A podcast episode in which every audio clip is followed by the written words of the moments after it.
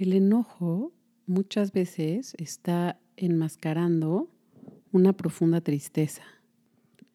La irritación, la frustración, la mecha corta, casi siempre vienen de un lugar muy suave y muy lastimado.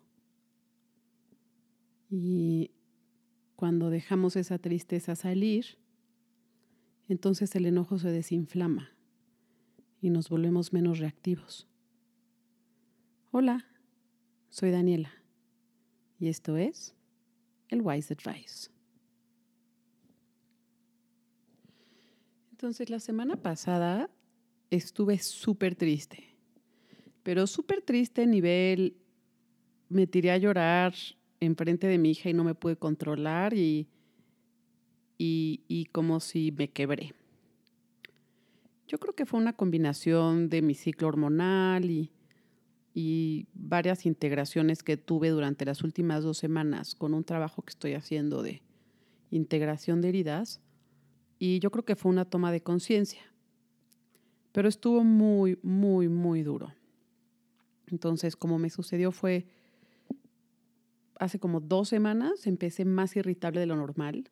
A ver, yo soy bastante mecha corta, porque mi reacción to go to, o sea, la manera en la que mi cuerpo siente, la, emoción a la que más acudo es el enojo. Me imagino que es la emoción con la que más cómoda me siento eh, dentro de todo el paladar de emociones que hay, ¿no? Me es más fácil sentirme enojada que sentirme triste, por ejemplo. Entonces, hace como dos semanas empecé sintiéndome realmente más irritable de lo normal, más mecha corta de lo normal. Y me di cuenta porque todo el mundo me empezó a caer mal y todas las cosas me empezaron a caer mal y mis reacciones eran muy volátiles. Entonces lo empecé a notar, permitiéndolo, la verdad es que procuré mantenerme lejos del juicio. Y llegó un punto en el que como yo no me permití, digamos, me sentía enojada, pero tenía conciencia de que estaba enojada. Entonces, aunque me permitía actuar y reaccionar como fuera, yo tenía conciencia de que era yo la que estaba causando el desastre a mi alrededor.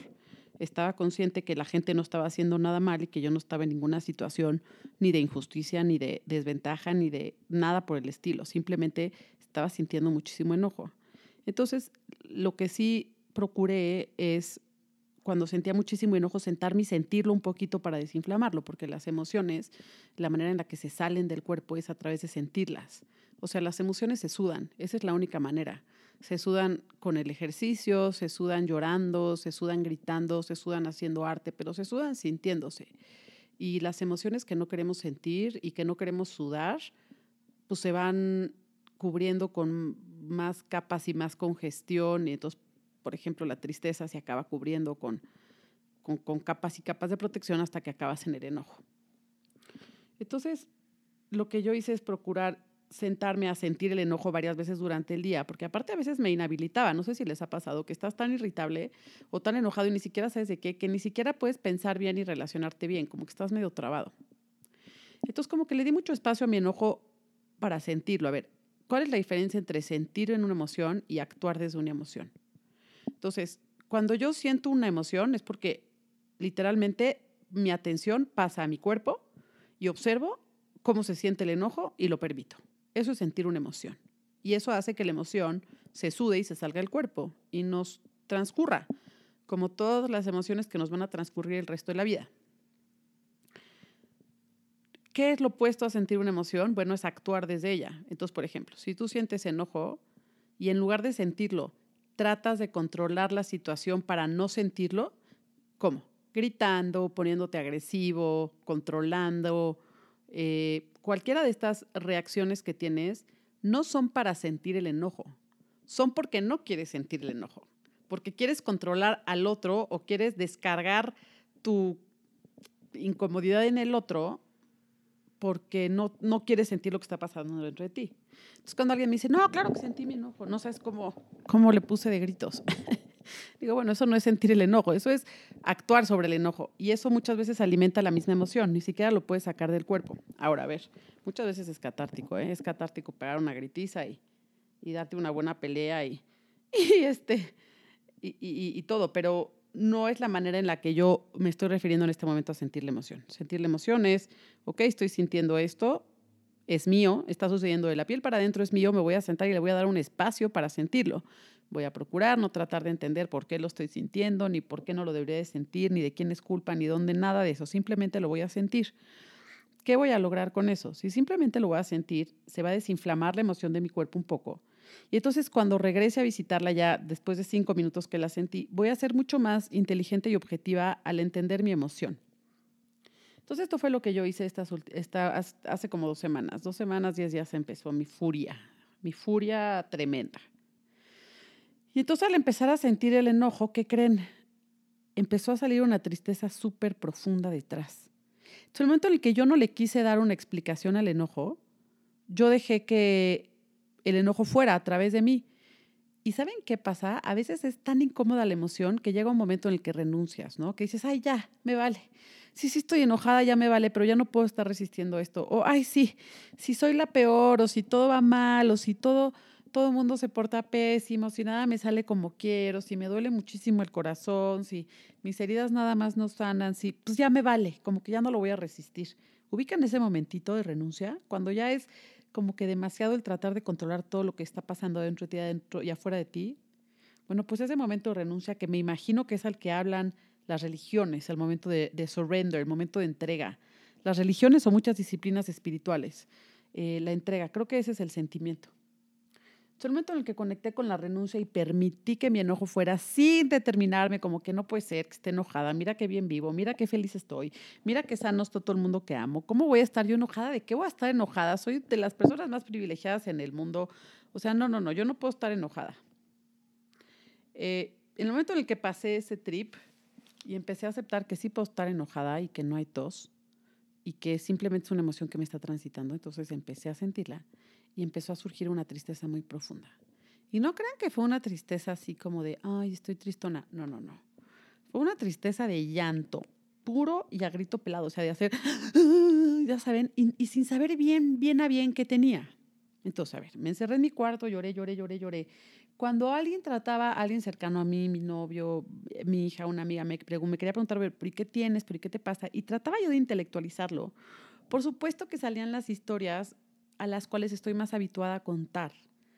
O sea, claro, porque es que me duele esto y porque es que esto y porque es que mi relación con esta persona y porque es que esto que pasó me tiene muy afectada y todas estas historias que mi cerebro tiene de por qué estoy sintiendo esta tristeza. Pero la verdad es que cuando me clavaba en explicar por qué lo estaba sintiendo, poco me ayudaba. Poco me ayudaba. Simplemente como que trababa, trababa mi flujo de llanto. Entonces lo puedo explicar como un pepto bismol. Como que tienes diarrea y en lugar de dejar de que salga y echarte unos probióticos y tomar un buen de agua y no dejar que tu cuerpo haga lo que tenga que hacer, te echas un Pepto Bismol o alguna cosa para taparte. Eso es la manera en la que yo les explicaría la diferencia entre sentir lo que te está pasando y tratar de explicar lo que te está pasando. Entonces, bueno, fueron tres días cúspide. yo creo que dos los peores. Pero realmente, ahora que me lo recuerdo, los peores fueron los momentos antes de los peores. O sea, esos dos, tres días que yo resistí, resistí y no quería sentirme enojada y no quería sentirme triste y no quería sentir y no quería sentir y quería intelectualizarlo y quería entender y quería autoterapiarme y quería, pero ¿cómo va a ser que yo voy a estar sintiendo esto? Saber, entonces hacía mis listas de cosas positivas y conectaba con la luz y conectaba con mis bendiciones y nada más no, no podía, no podía. Y entonces cuando lo solté y quebré en este llanto, tengo que decir que fue un ejercicio mucho más físico que mental permití que mi cuerpo llorara. Y lloraba de una, de una manera muy, de varios tipos. O sea, de pronto lloraba como una niña chiquita y luego lloraba como una mujer adulta y luego lloraba. Y, y por supuesto que me verían memorias e información a mi cerebro, pero las dejaba correr. Porque ya en este punto no estaba yo tratando de no sentirlo. Al contrario, hice un poco lo que hago cuando escribo una canción. O sea, yo cuando escribo una canción es porque estoy sintiendo algo que ya no me cabe en el cuerpo y digo, bueno, va, me voy a sentir y la voy a sentir con todo, me voy a sentar y lo voy a sentir con todo y le voy a dar voz y le voy a dar ritmo y le voy a dar melodía y hasta que no se me sale por completo el cuerpo no está terminada la canción y luego ya que está terminada la canción, esa emoción, ese estado se me sale del cuerpo. Es otra manera de exhalarlo. Bueno, en este caso estaba tan inhabilitada que ni siquiera podía escribir una canción, ni siquiera podía, o sea, no, no podía pasar esta emoción más allá de mi cuerpo.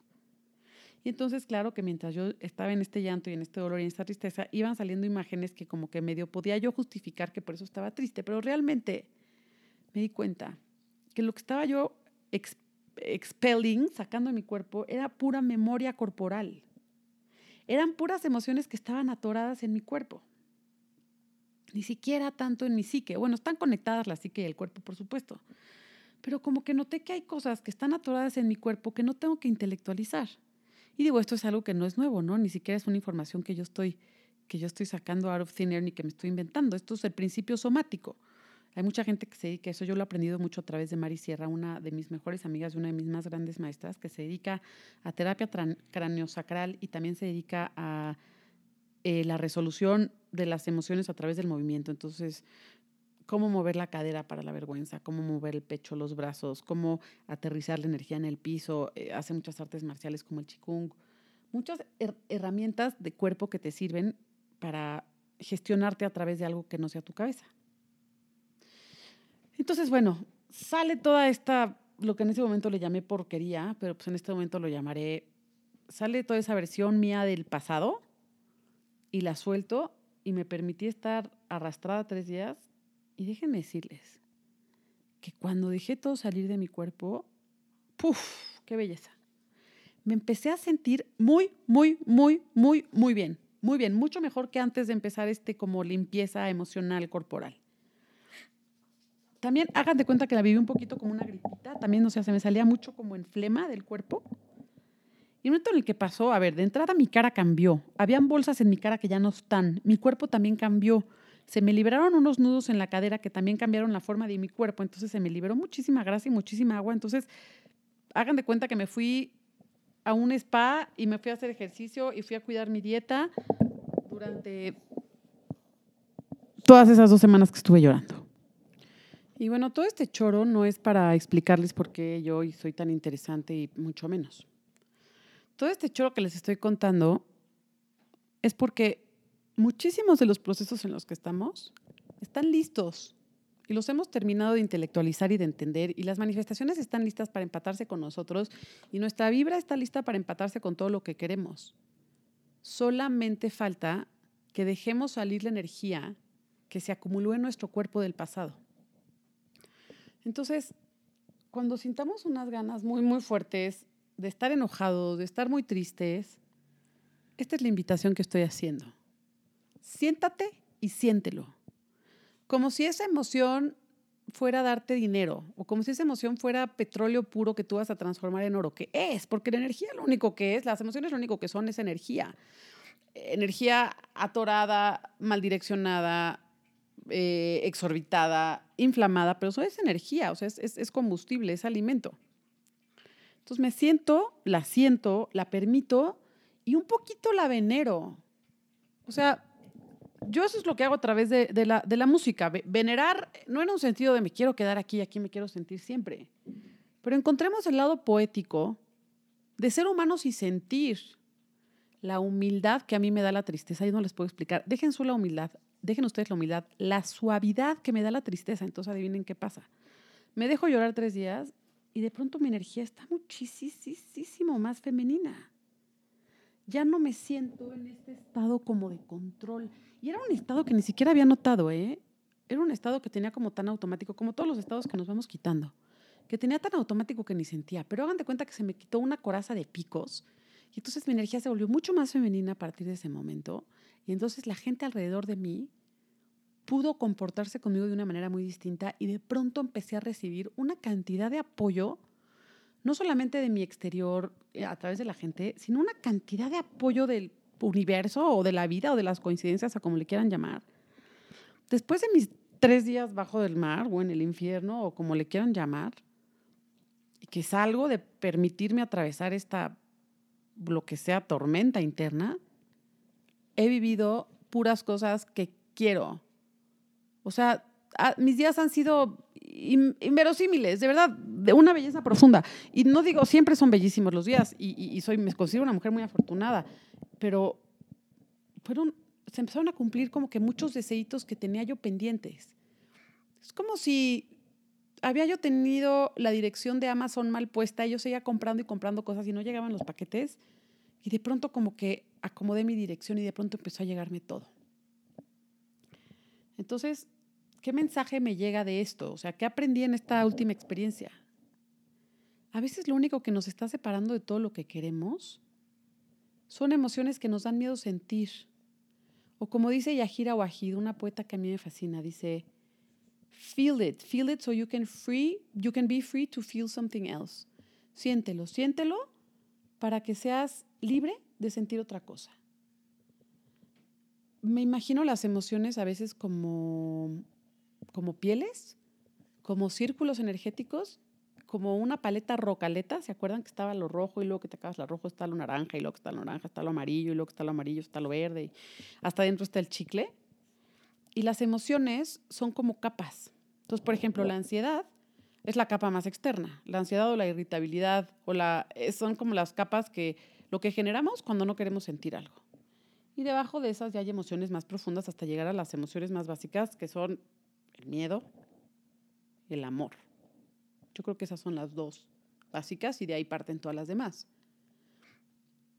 Entonces, yo al menos muchas veces cuando me siento mal, quote unquote, mi única conclusión es, estoy pensando algo que no debo de estar pensando. Y entonces todo mi esfuerzo se va a la mente. ¿Qué estoy pensando? ¿Cómo lo estoy entendiendo? ¿Por qué lo estoy malinterpretando? Y en esta ocasión me di cuenta que a veces es mucho más eficiente simplemente sentirlo y que se salga. El enojo está protegiendo a la tristeza. El enojo, el enojo no está enojado. El enojo está asustado. El enojo está queriendo defender. Las víctimas atacan. No, no, no. No el poder. El poder no está enojado. El poder no tiene miedo. El poder no se siente amenazado. Ese es el miedo. El amor nunca se siente amenazado, el amor no, no, no está enojado. Ese es el miedo. Y el enojo, al menos en mi experiencia, es una energía muy fuerte. O sea, yo cuando me enojo, logro poner límites que a veces no logro poner de otra manera. Entonces el enojo también para mí es una gran herramienta y para todos. O el enojo también es un momento en donde un límite un tuyo ya, ya se transgredió, obviamente por ti, porque el otro solamente está haciendo, está reaccionando a ti, pero entonces cuando un límite tuyo muy profundo lo pasas o permites que se pase, porque a ver, los límites no los tienes que enforce, porque entonces no sería un límite. El límite simplemente lo tienes que reconocer. O sea, porque el límite siempre está, si no, no sería un límite. Entonces, en el momento en el que reconoces que pasaste un límite tuyo, que aceptaste algo que no querías, que fuiste, que actuaste de una manera de la cual no te sentías, que fuiste incongruente entre lo que dijiste y lo que pensabas, cualquier cosa del estilo, y reaccionas en enojo, hay mucha potencia ahí. Pero creo que es muy importante que nos demos cuenta siempre que aunque hay potencia, el enojo es una parte muy lastimada de nosotros y que entonces vale la pena, además de aprovechar tu enojo, vale la pena empezar a tratarlo como tratarías a un niño chiquito. El enojo a veces nos hace ver como gigantes, poderosos, este, más grandes de lo que somos, más fuertes de lo que somos, pero eso es falso. El enojo es un acto de pánico de pánico y de desempoderamiento. Entonces, empecemos a tratarnos así a nosotros mismos, porque entonces cuando notamos que estamos muy enojados, en lugar de alimentar más el enojo y pensar, ¿de quién es culpa? ¿Quién se portó mal? ¿Quién es culpa? ¿A quién le voy a reclamar? ¿A quién le tengo que decir sus verdades? ¿A quién tengo que sacar de mi vida?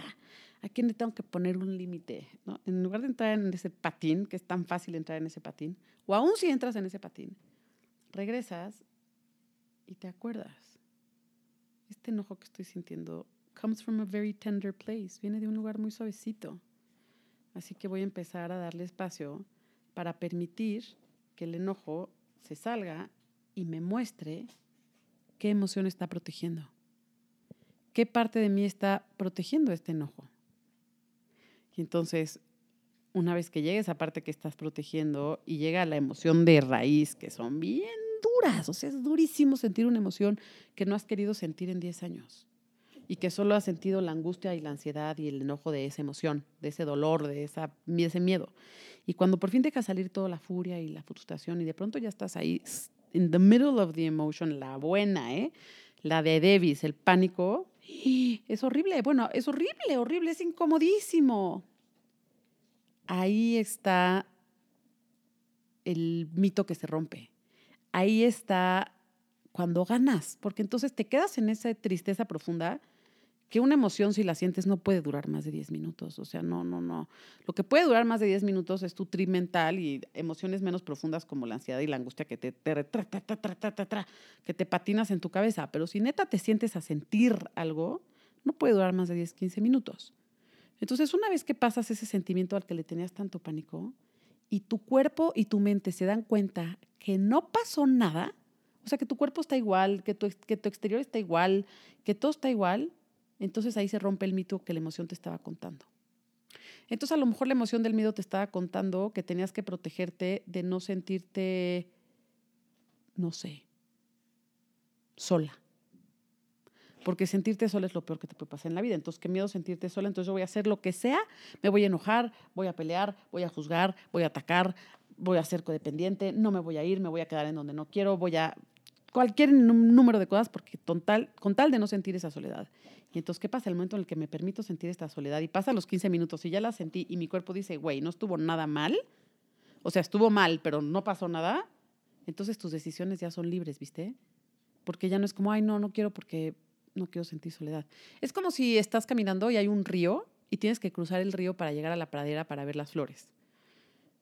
Y si le tienes pánico al río y tú crees que el río te va a romper los pies, pues no vas a cruzar.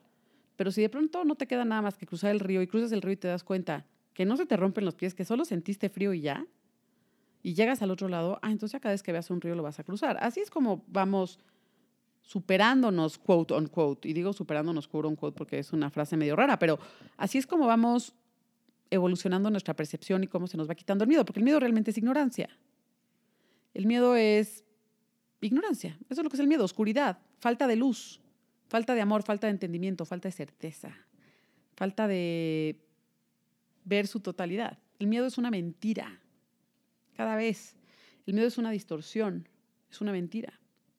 Entonces, when you call it bluff, ese miedo se disipa, le llevas luz. Entonces, un miedo tiene poder si tú te rehusas a llevarle luz, porque entonces tu mente construye una cantidad de cosas alrededor de lo que eso significa gigantes. Una vez que llegas con luz, ¿qué quiere decir llegar con luz? No quiere decir llegar con trompetas y voy a llegar a llenar de amor mi miedo. Nel, imposible. Lo único que vas a hacer es estar presente en tu miedo. Es lo único que vas a hacer. Esa es la manera en la que llevas luz. Estás presente, la observas. Observas, lo sientes, lo permites, lo observas, lo sientes, lo permites. Estás presente en lo que está pasando. Eso es llevarle luz. Y en ese momento que tú le llevas luz al miedo, el miedo deja de ser miedo, porque el miedo necesita oscuridad para existir. Y entonces el miedo se convierte en otra cosa. Otra cosa increíble que integré en este proceso hay un filósofo que se llama Ken Wilber, quien yo he mencionado aquí un par de veces. Es un filósofo que hace un estudio antropológico histórico y nota los patrones de, además es eh, psicólogo, tiene muchísimos estudios en psiquiatría, o sea, humanista, tiene, tiene muchísimo muchísima formación académica y por eso su approach es académico. Entonces, no, Lola, mi perrita me está mordiendo. Entonces, este Ken Wilber hace este estudio del desarrollo de la conciencia y nota que la conciencia, independientemente de quién seas, pasa por etapas, de la misma manera que una semilla pasa por etapas para llegar a ser un árbol.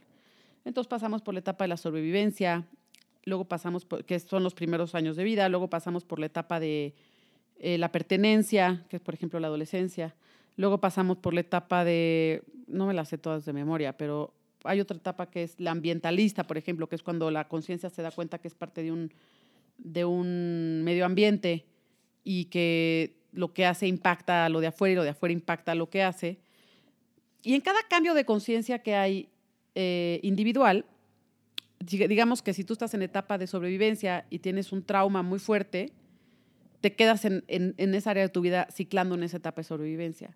O si la etapa de pertenencia, entonces si adolescente, de adolescente te bullearon muy, muy duro en, secundaria y tuviste o en prepa y te sentiste muy, muy rechazado, no, no, no lograste cuajar esa sensación y esa emoción de pertenencia, entonces vas a tener ahí un trauma, entonces te vas a quedar ahí atorado en ese, en ese sentido y siempre vas a sentir que eres la persona left out o siempre vas a tener temas con el tema de la pertenencia. No siempre, pues, hasta que lo veas, le des luz y lo evoluciones.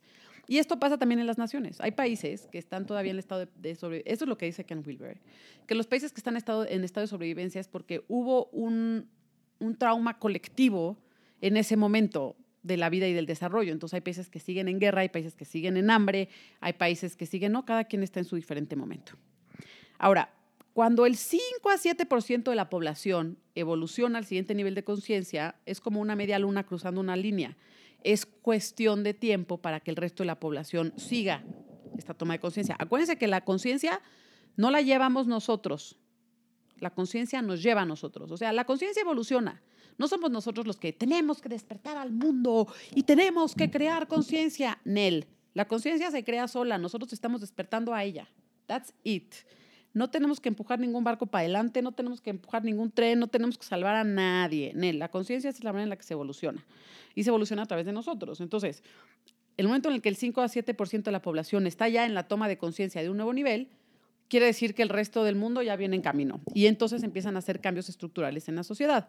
Un ejemplo es cuando pasamos de la etapa este, individualista a la etapa colectiva, me parece que se llama, se abolió la esclavitud porque la conciencia se dio cuenta de la igualdad y de la similitud entre humanos. Entonces se abolió la esclavitud a nivel, a nivel sociedad. Y esas cosas van pasando.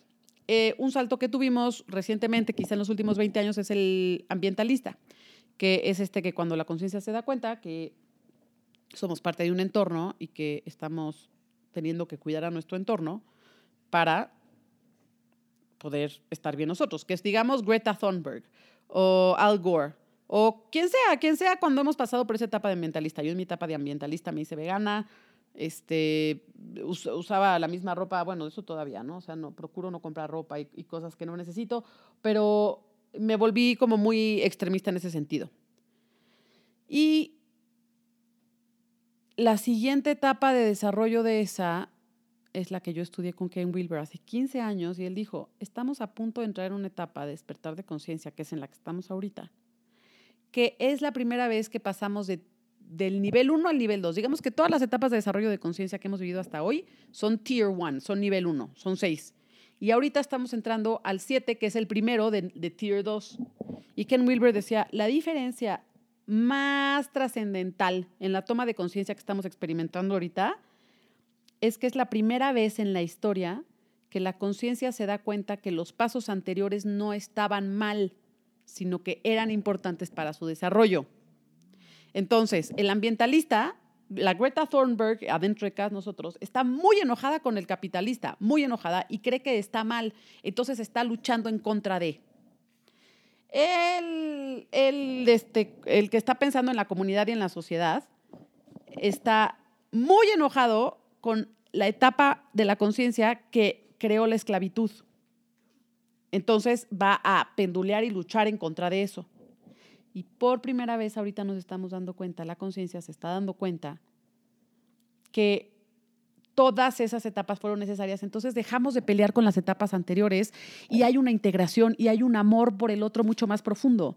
Entonces cuando tú ves a alguien que está en su etapa, no sé, de sobrevivencia o en su etapa de mm, pertenencia, en lugar de make them wrong, y en lugar de decir no deberían de estar ahí, deberían de estar en otro lado, eso es un error, eso es resultado de un error, eso está mal, tu conciencia va a entender, está en esa etapa de desarrollo.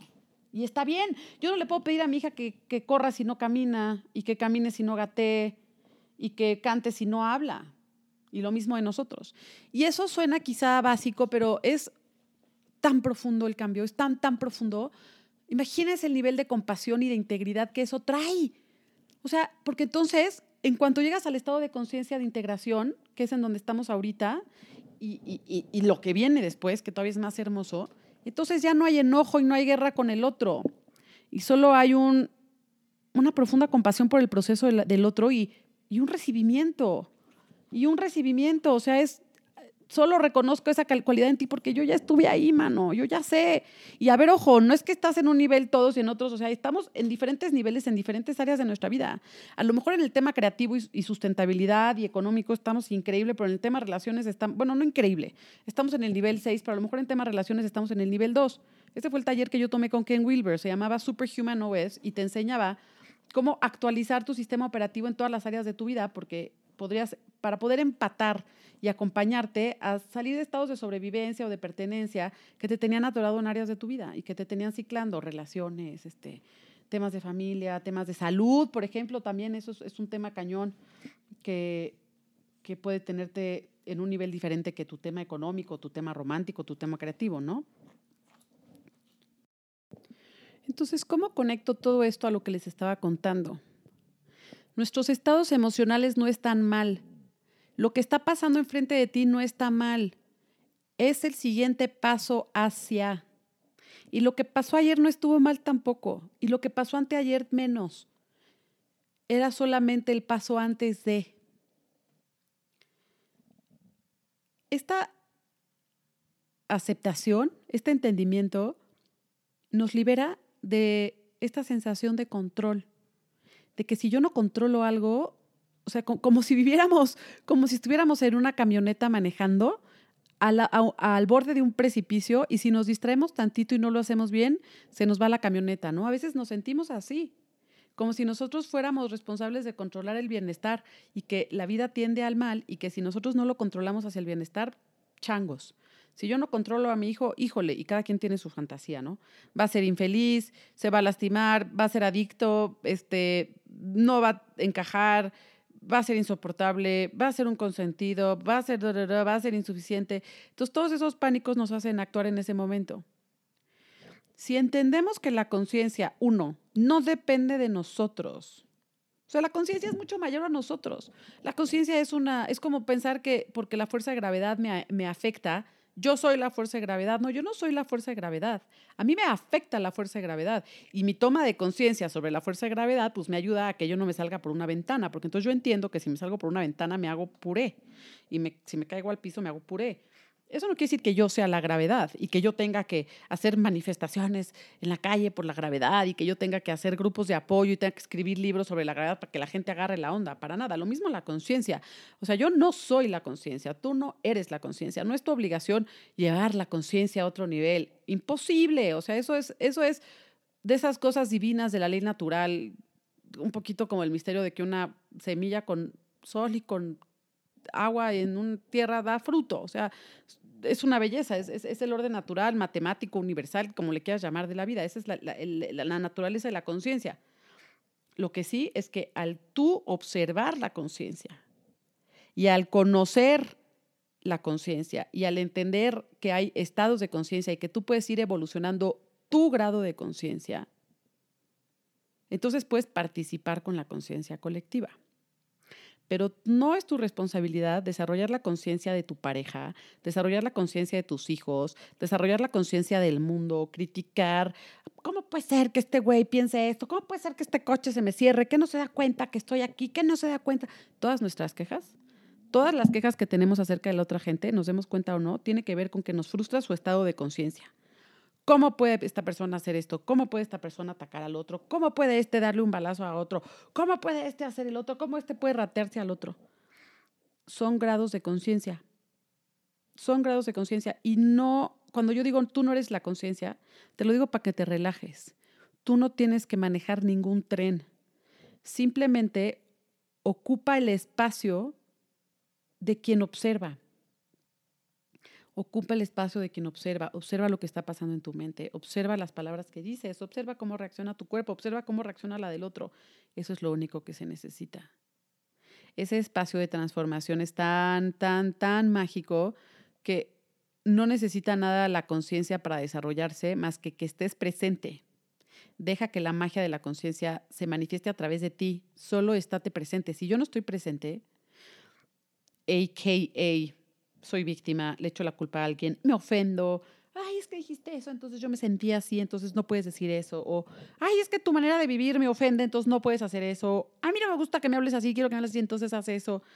Todas esas cosas que hacemos es abandonar nuestra conciencia, porque es, no quiero ver lo que me está pasando a mí, entonces quiero controlar lo que está haciendo el otro porque no quiero esto que está pasando dentro de mí. That's so weird. Es como si tengo mi closet hecho un tiradero y, voy y regaño al vecino porque no me gusta cómo está el orden de mi closet. O sea, te juro que así de absurdo es. Así de absurdo es que yo le pida a alguien que haga algo diferente porque por su culpa, quote unquote, yo sentí X. No es la persona la que está actuando en ese momento, no está actuando en conciencia, está actuando en inconsciencia. O sea, estás, no está siendo quien ve el programa, está siendo parte del programa. Ay, sí, llevo como mil minutos, no sé eso qué significa. Pero bueno, yo me siento bastante completa en todo lo que les dije. Eh, como caso de éxito y como inspiración les digo que después de tener tres días, no son malos, porque mis días no estuvieron malos, mi vida externa estuvo bien y normal y como siempre, a ver, no manchen, vivo en donde quiero, como lo que quiero, tengo agua potable a mi disposición 24 horas al día, nunca tengo frío, si tengo calor me lo puedo quitar, si necesito medicina me la puedo dar, o sea, me, soy privilegiadísima, me, siento encantada y, mi mundo exterior está increíble, pero mi mundo interior estaba horrible. O sea, estaba yo sintiendo dolores muy, muy profundos. Yo creo que de, y de pronto me salían flashes ¿eh? de niña, de, de, momentos, de fiestas en donde había estado, lugares donde había estado. Entonces intuyo que todo eso, pues eran estas memorias que estaban atoradas en el cuerpo también. Pero una vez que permití eso y permití que como que la tormenta me limpiara, no saben qué hermosa se está poniendo mi vida. Todavía más. No sé en cuántas coincidencias fuera de serie me están sucediendo. Me despierto y estoy rodeada de música que es mi máxima pasión de todos lados, por todas maneras, y de las maneras más sorpresivas. Y todo esto yo sé que sucedió porque es un río que yo tenía tapado con mi miedo y mi enojo y mi ansiedad y mis ganas de control. El momento en el que me suavicé y me hice más femenina, en el sentido de decir, estoy triste y ya estoy triste y ya estoy triste y no tengo que hacer nada al respecto, no tengo que regañar a nadie, no es culpa de nadie, no voy a actuar, no voy a nada, simplemente voy a hacer. Y en el momento en el que entré en esa feminidad mía, el mundo o el counterpart de mí, que es mi exterior, se puso súper masculino. Entonces me están llegando soluciones por todos lados, opciones por todos lados, estructura por todos lados y estoy maravillada. Los, los, las invito a que sientan lo más guacala que tienen ahí pendiente por sentir. Vale la pena, no toma tanto tiempo. Si tienen alguna disciplina de arte que les ayude en el proceso, agárrense de esa. Pinten, griten, muévense, pataleen, enciérrense. Vean qué bello y qué poético es perderse en una emoción. Eso es lo que amamos de los artistas cuando vamos a verlos cantar. A los de verdad, no a los entertainers que nada más mueven sus nalguitas y esos a mí no me hacen sentir nada. Pero la gente que me hace sentir es la gente que estoy viendo sentir profundamente. Cuando yo veo a un actor sintiendo profundamente, eso me, me, transforma. Entonces véanse con ese mismo honor. Cuando se estén muriendo de ansiedad, tristeza, depresión, ah, bueno, no, ahí combine cosas. La depresión necesita que le metas coco, la ansiedad necesita que le metas coco, la tristeza es puro cuerpo y se te quita en 15 minutos, la soledad es puro cuerpo y se te quita en 15 minutos, el miedo es puro cuerpo. Ojo, se te quita y luego puede regresar, pero en ese momento se te quita. Entonces, si nos empezamos a ver un poquito con más romanticismo en estos momentos emocionales tan fuertes y los permitimos, a lo mejor tenemos millones de cheques que no hemos ido a canjear. Nos nos espera a lo mejor a la vuelta de la esquina una vida con todo alineado, con todo lo que ya pedimos, está informado, nada más falta que nos demos esos cinco días de llorar o que nos demos esos tres días de gritar y lo atravesemos y lo soltemos y se salga del cuerpo para que entonces podamos estar en donde está todo lo demás. Imagínense que son una boya de plástico en el mar flotando y tienen una, un cabo colgándoles, amarrado, y tienen piedras y las piedras los están bajando y bajando y se van soltando y lloran y esas piedras se van soltando y ustedes nada más naturalmente flotan. Eso es lo que me pasó y eso es lo que quiero que les pase a ustedes también. Y seguramente a muchos ya les está pasando y esta no es información nueva, pero qué rico es escucharla fuera de la cabeza de uno, ¿no? A veces es tan confuso qué voz es nuestra, qué voz es del ego, qué voz es la del miedo, qué voz es la del amor. Y a mí siempre me llena el alma encontrar voces que no son la mía, que me recuerdan lo que ya sabía. Les mando un abrazo y nos escuchamos la semana que entra.